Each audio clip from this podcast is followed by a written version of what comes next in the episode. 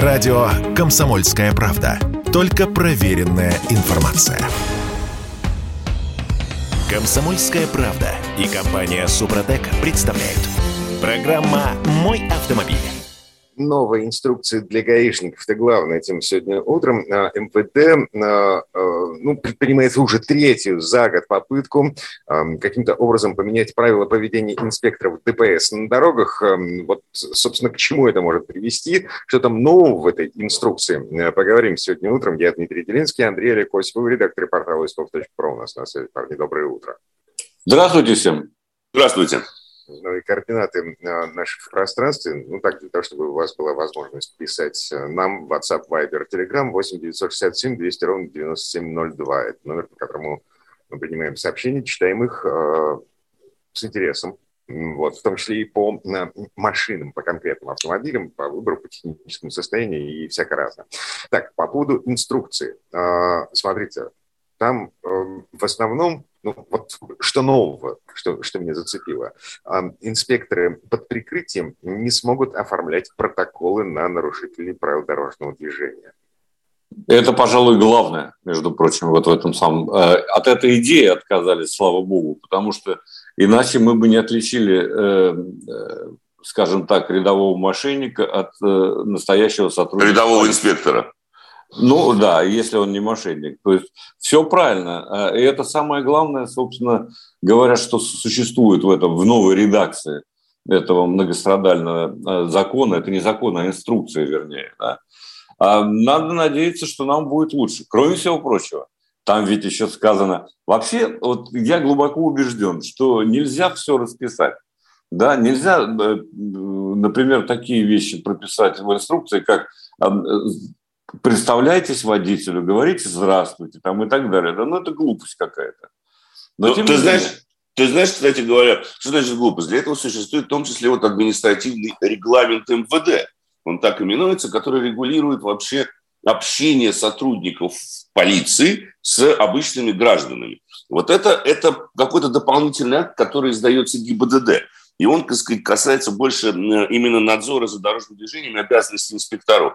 А вот то, что он обязан представляться, любой сотрудник полиции при обращении к гражданину, это уже прописано в другом документе под названием административный регламент. Тут главное, чтобы один документ второго не противоречил, как известно, собственно говоря. Но пока противоречий нет. Mm-hmm. Хотя бы перебил. Так, да слушайте, и... Э, Олег. Да-да. Да. Слушай, слушайте, я э, все-таки э, здесь есть позитивно еще в чем, э, вот надо сразу сказать, что э, документ, вот, который новый, он категорически запрещает инспекторам э, высказывание дискриминационного характера по признакам пола, возраста, расы, национальности и так oh. далее. Oh. Oh. Вот как здорово, понимаете? И самое, еще самое интересное, я, правда, не знаю, как это реализовано будет, а, документ обязывает сотрудников помогать автомобилистам, машины которых эвакуировали на штрафстоянку за городом. Вот как это э, будет происходить, вот тут пока э, не ясно. Но надо в целом сказать, что, в общем-то, инструкция это сократилась по сравнению с той, которая была э, с 2017 года, э, действовал, действовавшая. Ну, да. э, э, то есть э, меньше слов, больше, надеюсь, дела, так сказать. Но, но осталось э, то, что попало в закон о полиции, то есть э, возможность проникновения при необходимости в машину э, частную и так далее. То есть это все, что было в законе о полиции, теперь здесь есть и в инструкции для сотрудников ДПС. То есть надо проникнуть в машину, надо обыщуть машину без всякого вашего, так сказать, на то согласия. Ну, черт его знает.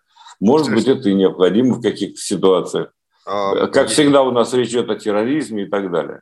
Я вот смотрю, тут еще одна а, любопытная деталь, такое маленькое уточнение а, по поводу вот таких скрытых патрулей, которые без формы, без цветографической раскраски, обычные гражданские машины, обычные гражданские люди, которые следят за соблюдением правил дорожного движения и а, по вот этой новой инструкции обязаны передавать куда следует информацию о том, что по дороге едет нарушитель, а, значит, видео по воздуху передается, на основе всего этого составляется протокол, но уже экипажем, одетым по форме.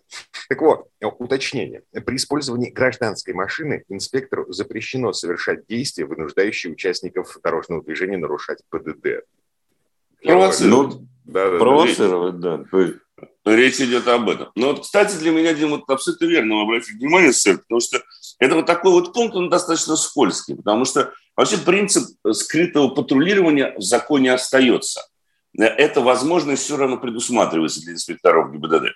А, но теперь запрещено, я так понимаю, что будет после вот этого приказа, чтобы они провоцировали дорожно-транспортные происшествия, но будет ли это означать иными словами то, что они, если увидят, что вот в данном месте, скажем так, вероятность нарушить правила дорожного движения высока, то вместо того, чтобы фиксировать всех, кто это будет делать, они будут в данном случае, так сказать, устранять саму причину, а вот скрытым как раз-таки патрулированием и видеофиксацией будут заниматься исключительно в тех местах, где нет вот такого двоякого, так сказать, подхода, да, где нет провоцирования именно на нарушение правил дорожного движения, где, в общем-то, нет какого-то двоякого толкования знаков, разметки, да, а, и так далее и тому подобное, что частенько, собственно говоря, бывает, и чем частенько они пользуются. Но вот, к сожалению, означает ли это в этом приказе, что они полностью отойдут от этой практики, ну, скажем так, подгона э, тех или иных материалов под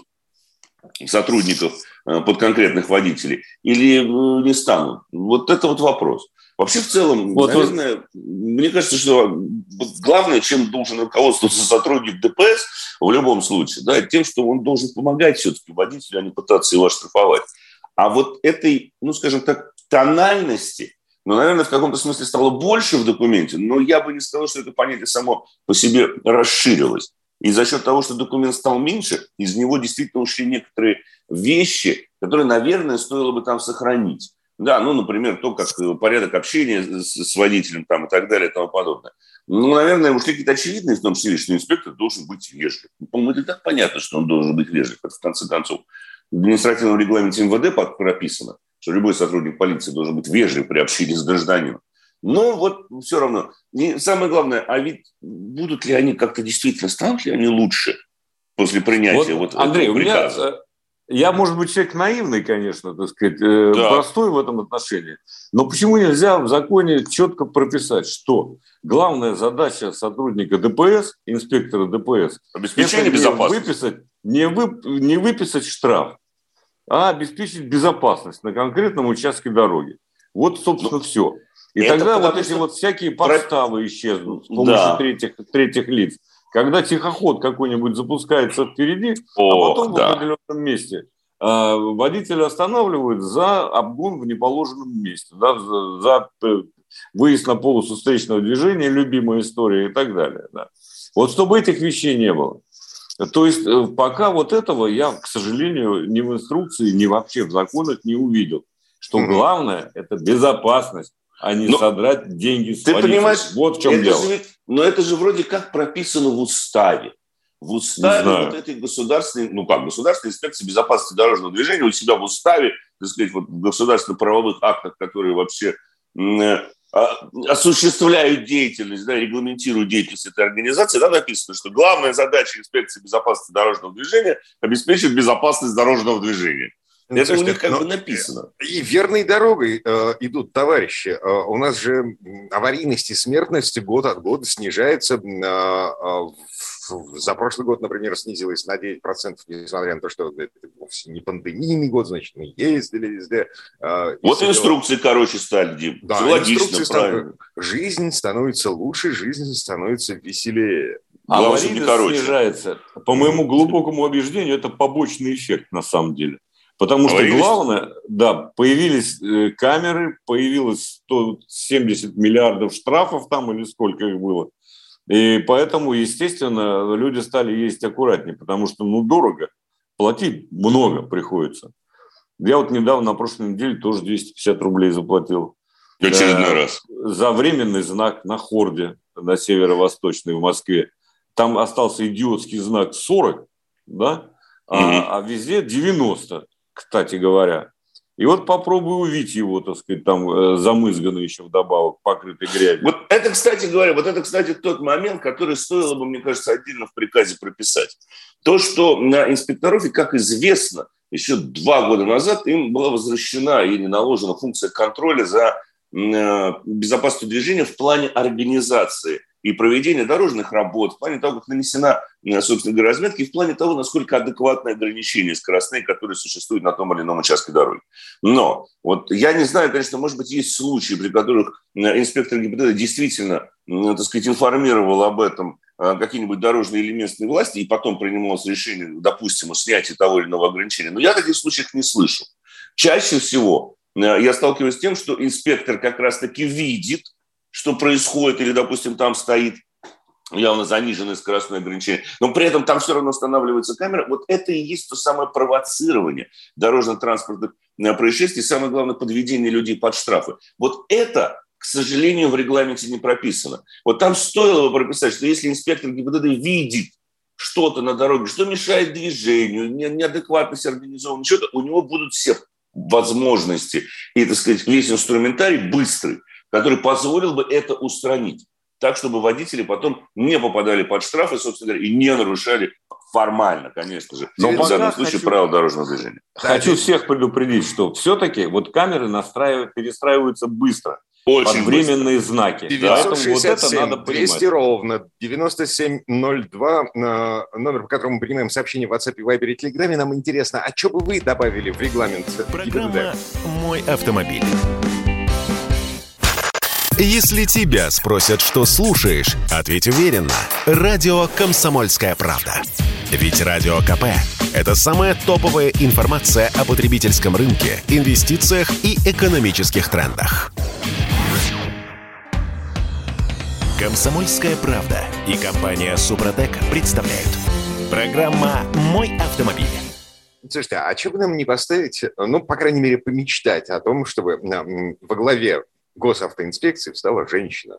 Я а почему бы и нет, кстати? А Вообще это, хорошая идея. А это Андрей Осипов и Олег Осипов тоже вместе с нами. Да, но не будем спрашивать, зачем стала женщина. Ну, но будет женщина. Потом отвечаю на ваше предложение, Дмитрий. Я боюсь, что это практически невозможно по той простой причине, что инспекторов ГИБДД женского пола чрезвычайно мало на дороге. Я вот за всю, наверное, свою вот российскую, да, вот Россию, если будем говорить, потому что за рубежом, кстати, инспекторов э, женщин достаточно. У нас, ну вот по моим оценкам, я, наверное, всего два раза в жизни сталкивался именно с инспектором женщинам. Я не говорю вот о подразделениях ГИБДД, там это другое дело. Вот да. на дороге. Ну вот, mm-hmm. смотрите, не обязательно же работать на дороге для того, чтобы а, совершить э, ну, вот этот карьерный подъем по, по, по этому самому лифту социальному. Ну, хотелось бы. До поста начальника всей госавтоинспекции всей Руси.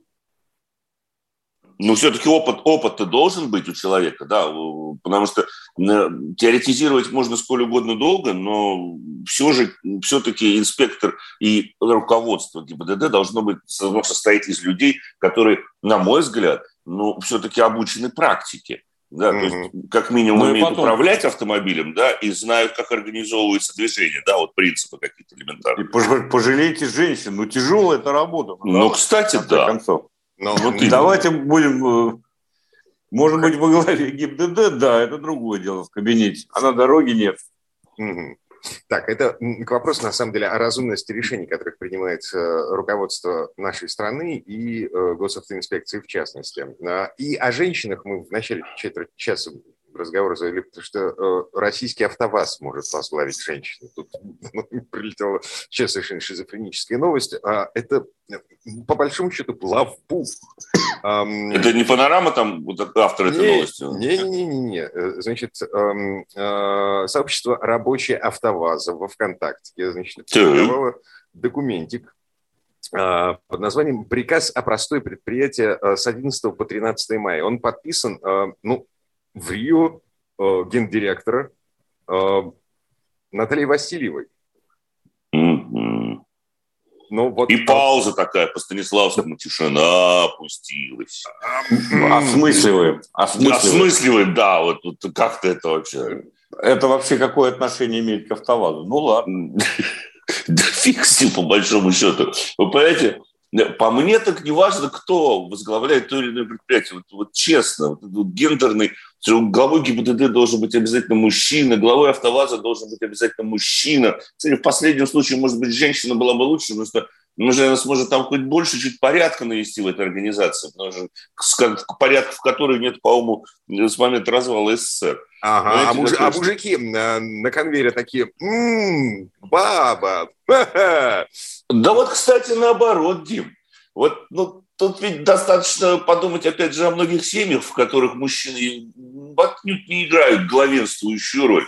И, может быть, как раз-таки для них то, что начальник женщины, тем более, если женщина сможет себя проявить профессиональным образом, это для них как раз-таки большая мотивация к качественному труду может быть нежели, так сказать, был бы у них какой-нибудь мужик, сказал, а, этот придет, понятно, или там, а, это очередной эффективный менеджер пришел, да знаем мы, как тут в Тольятти вы сейчас, там, шведы, англичане, французы будете работать, а, вот посмотрим. Кто сюда не приходил, все, понимаешь, одно и то же получается. Да? Ну, не будем повторяться. Мы это уже обсуждали с вами в эфире, про то, что место там такое и так далее и тому подобное. Поэтому давайте не будем. в конце концов, это наш российский автопром практически. Ну, ну. Понимаете? Да. А, да, значит, Наталья Васильева, значит, а, исполнительный вице-президент по финансам АвтоВАЗа сейчас, судя по всему, в Рио гендиректор, потому что Николя Мор, а, ну, как бы уехал из России. Вот. А, понятно, что это назначение временное. Ну, я с трудом представляю себе ситуацию, в которой а, АвтоВАЗ может возглавить, ну, во-первых, женщину, во-вторых, бухгалтер. Угу. Ну, Дима, а, а что удивляетесь? Всегда, на самом деле, по-моему, даже вот когда всякие, вот я помню, блокбастеры всякие иностранные, да, или даже наши, смотришь, когда генеральный, генеральный директор уезжает, всегда главбух отвечать начинает. Угу. Что логично. Угу. Почему вы удивляетесь? Вот Но с это... ГИБДД по-другому, понимаете? Вот в ГИБДД там, там, видимо, потому и нужно приказы вот я не знаю, почему новый, опять же, Карыш сказал, там нужно приказы на каждое действие сотрудника ГИБДД. Вот каждое действие его должно быть обязательно зарегламентировано. Ну, потому что, ну, на мой взгляд, там зачастую они регламентируют абсолютно очевидные вещи, которые так исходят из того, чем они в принципе должны, ребята, заниматься на дороге. Да, там вот не подставлять людей, да, вот это скрытое патрулирование, то, что мы с вами говорили. Ну, видимо, надо это прописывать. А самое главное, что мы можем с вами обсуждать это, не обсуждать. На деле-то мало чего изменится. А вот если как раз-таки главой ГИБДД станет женщина, глядишь, тогда изменения будут большие. Тогда ведь рядовые инспектора начнут очень чутко прислушиваться к тому, что скажет начальник. Потому а еще хорошо, женщина. чтобы они менялись. 23 февраля мужчина, 8 марта женщина. Очень короткий промежуток. Красота, понимаешь? А, в общем, мы сейчас да, тут тоже интересно может быть. Ага. Чтобы разнообразие было некоторое. Возвращаясь на АвтоВАЗ и разнообразие ради, значит, уже есть первая партия а, упрощенных автомобилей российской спорте. Помните, мы на днях обсуждали, я слово забыл, оно вылетает у меня постоянно из головы, как, как, как это? Ну, Декоммунизация, декомплект... Деконтонизация, вот, Деконтонизация, да-да-да. А подождите, Дим, а на упрощенных автомобилях буковка У есть? Um, нет, SE. Зря. Special, special Edition. Special Edition. Угу. И У надо добавить в конце, ну, чтобы по-русски было, упрощенное. А, значит, э, первую э, пустили под нож. А, собрано 8 машин для заводских испытаний, как эта хрень ездит вообще. А, да. Значит, подушек безопасности, как, как мы и предполагали, нет. Кнопки Эроглонас нет. Но нет, еще и АБС. Нету. Нету. Ну, вот а это, конечно, вот это, конечно, э, совершенно никуда не годится. АБС все-таки Какие-то вы, какие-то вы мужчины не брутальные. Это вам сейчас любой опыт. Это, это, тормоза Всю жизнь без АБС ездили. Угу. Всю жизнь без АБС ездили, а тут вот вам АБС теперь подавай в каждом автомобиле. Ничего страшного. Брутальные, нормальные мужчины, без АБС. И женщины тоже у нас привыкшие, опытные. Но, ну, это известно. Ладно бы это была а, классическая Нива, так это Шеви Нива. Ну, как бы машина для города. Ну, Дим, оно же, Нива, да. Ну, оно же, оно же, вот в техническом плане, да, они здорово отличаются Нива от Шеви Нива. Но вот если по узлам и агрегатам, вот если про импортозамещение, вот во все, про все бы вот это, то там между ними большой разницы нет. Принципиально как раз АБС, да, вот система управления двигателем, вот эта вся электроника. А мне интересно, а мониторчик там внутри вообще остался какой-нибудь? Или там теперь жесткие переключатели на монет, так сказать, надо обязательно какую-нибудь монтировочку брать теперь? Не, ну в, в приборной панели какой-нибудь э, э, Есть спичный, спичный коробок mm-hmm. как кристаллический остался, а на э, торпед-то зачем? Ну, в смысле, э, вот мультимедиа. Э, о чем мы говорим? Это, это, это же брутальная машина для того, чтобы... Вот! Да, месить вот. грязь. Я, я думаю, самое главное качество этого автомобиля должно быть таким, что, допустим, им, им можно управлять в берцовых сапогах. Что педальный узел конструирован под широкую, так сказать, большую и могучую русскую руку, ногу, простите. Ну, вот, вот так и есть. Вот это самое главное должно быть качество российского автомобиля. Ну, вот я тут читаю даже смс-портал, собственно говоря, пускай сначала разберутся, ну, я, простите, паразитирую, почему из дефлекторов дует теплый воздух, когда температура установлена минимальная. Ну, в общем-то, это логично. Практически в каждом автомобиле, даже при минимальной установленной температуре, из дефлекторов будет поступать более или менее теплый воздух. Потому что, ну, так воздух устроен, попадая в салон, он проходит определенную дистанцию внутри, в том числе через тепловые, так сказать, элементы моторного отсека. Именно для этого существует кондиционер. Вот спрашивают, что же теперь постоянно есть исключенным кондиционером? Ну, вы знаете, да, потому что воздух, поступающий в автомобиль, всегда будет теплее на пару градусов забортного воздуха.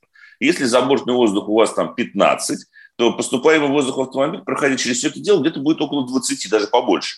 Около 20 градусов. Вот это вполне логично. И так происходит на любом автомобиле. Неважно, это Лада ли это или Мерседес. В Мерседесе то же самое будет ровным счетом э, происходить. Ну, там, может быть, чуть больше заслонок будет, чтобы больше забортный воздух шел, если не в режиме рециркуляции. Но, тем не менее, тут ничего удивительного нет. Вполне себе современный автомобиль. Почему бы нет? Ну, без АБС. 967 200 ровно 9702, номер, по которому мы принимаем сообщения в WhatsApp, Viber и Telegram. Я напомню, на всякий случай, э, что после а, Нивы Легенд, на, значит, летом встанет... Legend. А, я не могу это произносить. Это Legend. Да, избав, избавьте меня от этой муки.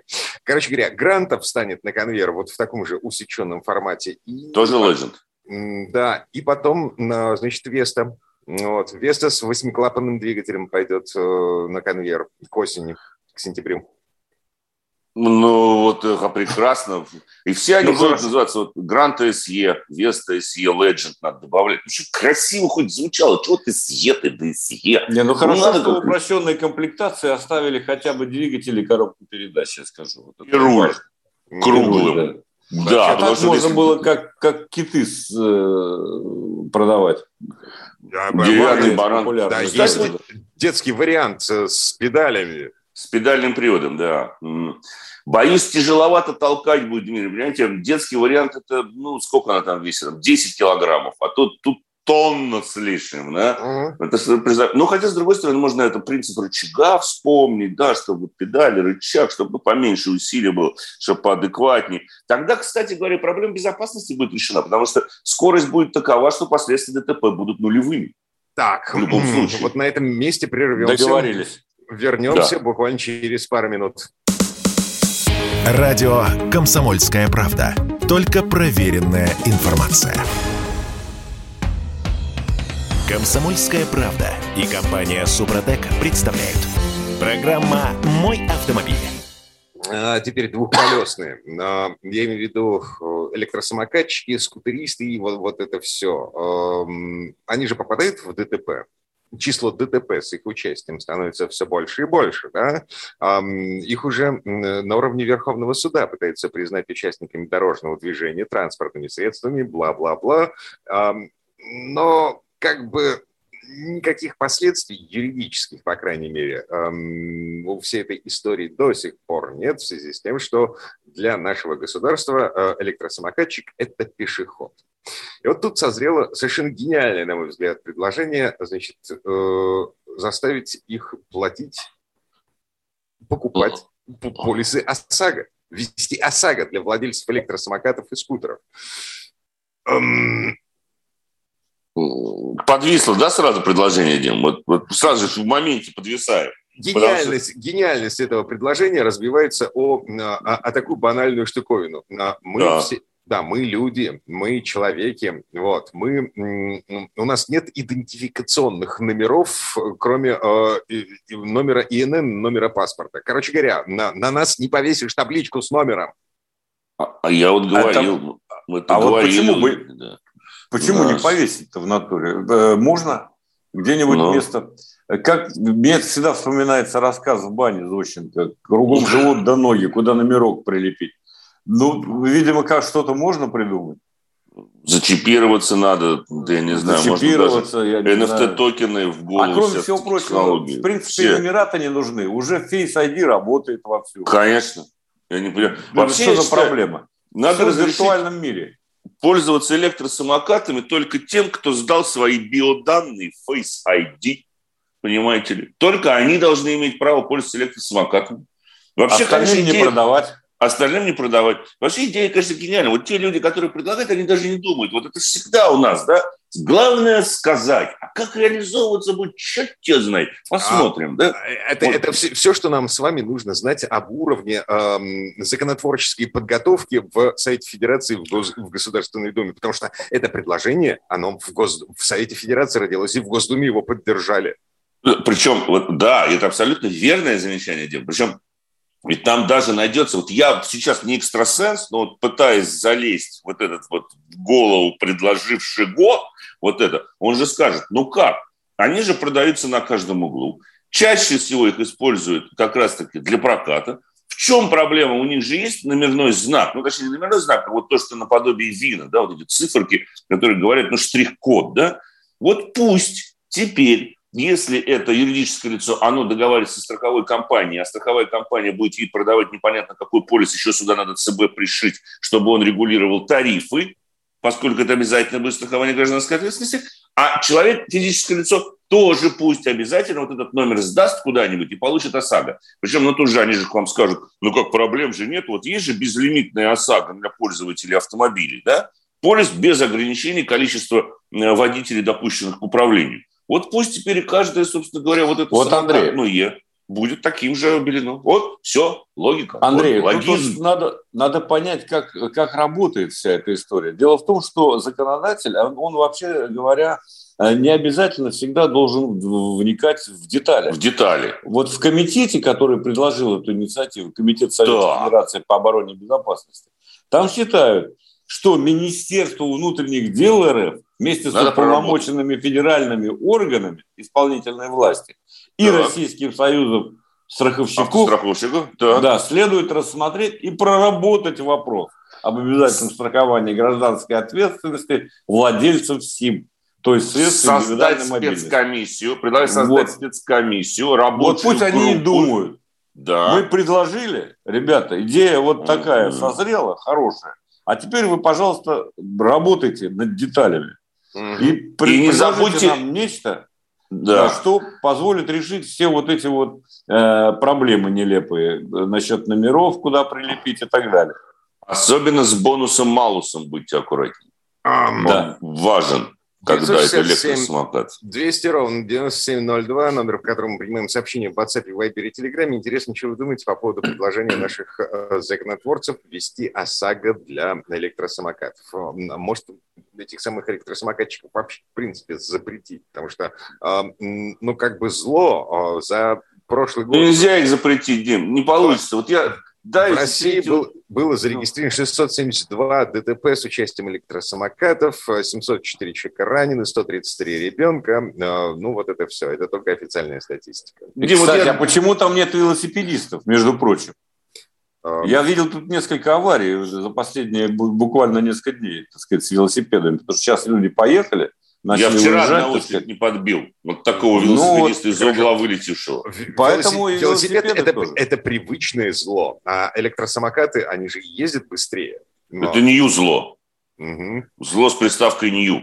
Окей. Но я вот дальше говорю, хотел сказать, вот нельзя их запретить, потому что был я вот на ВДНХ решил поговорить, это же такое как количество электросамокатчиков, и они на каждом углу их можно практически бесплатно брать в аренду. То есть мы должны с вами понимать, что это такой же становится фактически общественный транспорт, по крайней мере, на коротких дистанциях для многих, как и те же самые знаю, автобусы, трамваи, то есть привычные нам, ну, так сказать, узлы и агрегаты. Поэтому вот вопрос страхования, это, причем же ведь это, из этого можно вывести какую, представьте, как забавную формулу. Можно поднять тариф и сказать, что каждый наш самокат, который вы берете в прокат, застрахован. Вот, пожалуйста, вот опять же конкурентное преимущество развития бизнеса. Как застрахован, непонятно. Да, еще страховым компаниям надо будет прорабатывать. Но вообще на полном серьезе вот это обсуждать, это уже так очень приятно, согласитесь. Зато вот кто-нибудь кого-нибудь подбил, вот на днях было там Ламборгини Харакан, по-моему, столкнулся с самокатчиком. Зато самокатчик теперь не должен будет продавать ну, или почку для того, чтобы восстановить Ламборгини Харакан. Если бы самокат был застрахован должным образом, то, соответственно, все бы получили возмещение, все были бы довольны. Это, это же хорошо. Как можно противиться этому предложению вообще? Ладно, так или иначе, в МВД сейчас озадачен чештреб по поводу того, что э, Госдума и Совет Федерации настоятельно рекомендуют подумать, э, проработать возможность введения ОСАГО для владельцев самокатов, электрических самокатов. Э, чуть... Вот пусть и подумают. Вот да. Пусть и подумают серьезно. Может, конкретной машинки? Да, да. минуты у нас осталось до конца четверти часа. Трогаем машину руками. Что у нас там на очереди? Андрей, у меня Там... к тебе вопрос. Как тебе да. педаль все-таки сцепления в Opel Ты знаешь, Zafira Life? Да, Opel Zafira Life, полноприводный автобус, вот он у нас находится на длительном тесте, и в результате вот длительных тестов такие какие-то нюансы всплывают. Я согласен с тем, что там не просто педаль сцепления слишком смещена влево. Я бы не сказал, что там оно Право. представляет неудобство. Там, в принципе, педальный узел вот конструктивно немножко сдвинут куда-то. Вот ей-богу. Я все неудобно, понял, да. да. Это единственное нарекание, кстати, серьезное у меня к этому автомобилю. Потому что я вот на нем проехался, проехался в городе, должен сказать, что произвел, произвела машина э, очень приятное впечатление. И вот главным образом от того, что ты не чувствуешь, что тебе нужно какое-то дополнительное время, чтобы привыкнуть к габаритным размерам, да, чтобы почувствовать. Вот это вот все. Машина удивительно, в каком-то смысле, дружелюбна к водителю. Вот педальный узел, да. Я бы, конечно, педаль сцепления чуть-чуть бы сместил, так сказать, вот действительно чуть левее бы, наверное, поставил, потому что она слишком близко, наверное, к центру, вот к оси рулевого колеса расположена, но не так, чтобы это доставляло неудобства. Там, в принципе, мне, допустим, не нравится, что невозможно отрегулировать угол наклона подушки. Да, она немножко такой угол атаки имеет на манер, ну, не спортивных, конечно, автомобилей, скорее таких обычных легковых автомобилей. Ее нельзя вот отрегулировать именно по углу наклона. Это, наверное, не, не очень правильная штука, это несколько меняет. Но вот в целом, в эргономическом плане, э, Зафира проработано вполне себе более или менее пристойно, так сказать, тут вопросов нет. Ей бы шумоизоляции еще чуть-чуть добавить на ходу. Это да. Особенно в районе да. колесных арок. Вот это да. Вот это Тут за, зависит, конечно, от качества асфальта многое, но... Э, Там сама резина шумновата. Если ты обратил внимание, да. вот эта NFS Cargo, которая стоит, это достаточно шумные, жесткие покрышки. У них может быть хороший ресурс, то есть они действительно долго, много тысяч километров пройдут. Но вот в плане шумности они добавляют, так сказать, к сожалению, дискомфорта, потому что там и так шумоизоляция колесных арок не самая лучшая, скажем честно. И так аэродинамических шумов очень много. Я просто представлю, если отправиться в путешествие, то, конечно, немножечко устанешь в этом автомобиле. Еще вот резина при этом шумная, это не очень хорошо. Зато я обратил внимание, это один из самых доступных автомобилей, в который можно поставить, внимание, 6 детских кресел. 6. Я вчера специально изучил, там 6 крепежей изофикс на двух рядах сидений. Причем они расположены таким образом, что если сиденья у вас не такие особо крупные, ну, без фиксированного э, большой размера ширины подставки, да, вот база, на которой стоит детское кресло, то их можно по три на каждом ряду поставить. Потому что есть шесть крепежей изофикс. Это очень хорошо. Единичные машины, в которых на двух рядах сидений сзади есть вот такое количество Э, мест для подсоединения детских кресел. То есть для большой То есть детский семьи, сад. Хорошо. Детский, детский сад, сад можно перевести. Mm. Конечно. Так, слушайте, а главный вопрос, машины это вообще в наличии есть? Потому что э, Stellantis, э, концерн, который производит в том числе Opel э, в... В Калуге. Да, э, он все, он э, остановился. Но они временно приостановили все-таки днем. Я думаю, что они возобновят, как и, как и все остальные. Это же связано с логистикой. Stellantis не заявлял, что они будут уходить с российского рынка. Они не заявляли о замораживании а, вообще производства. Они говорят, что сейчас из-за нехватки комплектующих просто-напросто они приостанавливают производство. Но как только они найдут новые логистические цепочки, они все будут производить заново. Ага. Кстати, уникальная совершенно ситуация. Сейчас у нас э, стоит практически все. По-моему, только э, Solers, Mazda Solers э, во Владивостоке еще шевелится, а все остальное остановлено в принципе. И то на запчастях. Да. В основном. После майских каникул кое-что еще обещают запустить, но, в общем, это проблемная история. Спасибо Ладно. всем, хорошего дня. Радио «Комсомольская правда». Срочно о важном. «Комсомольская правда» и компания «Супротек» представляют. Программа «Мой автомобиль». А это мы вернулись в студию радио «Комсомольская правда». Я Дмитрий Делинский. В этой четверти часа у нас традиционная история от Александра Пикуленко. 29 апреля 1899 года в городе Ашер, близ Парижа, гонщик и конструктор из Бельгии по имени Камиль Женаци установил рекорд скорости, который для автомобильного мира стал судьбоносным. Машина преодолела отметку в 100 км в час. Впервые в истории. Вообще, Камиль Женаци родился в Брюсселе в 1868 году. Он стоял у истоков автомобилестроения настроение в своей стране. За свою внешность, а также за своеобразный характер и довольно крутой нрав был награжден прозвищем «Рыжий дьявол». Но самое важное во всей этой истории 1899 год. 100 километров в час. И этот рекорд был установлен на электромобиле. Ну, а теперь слово Сан Санычу. Предыстория.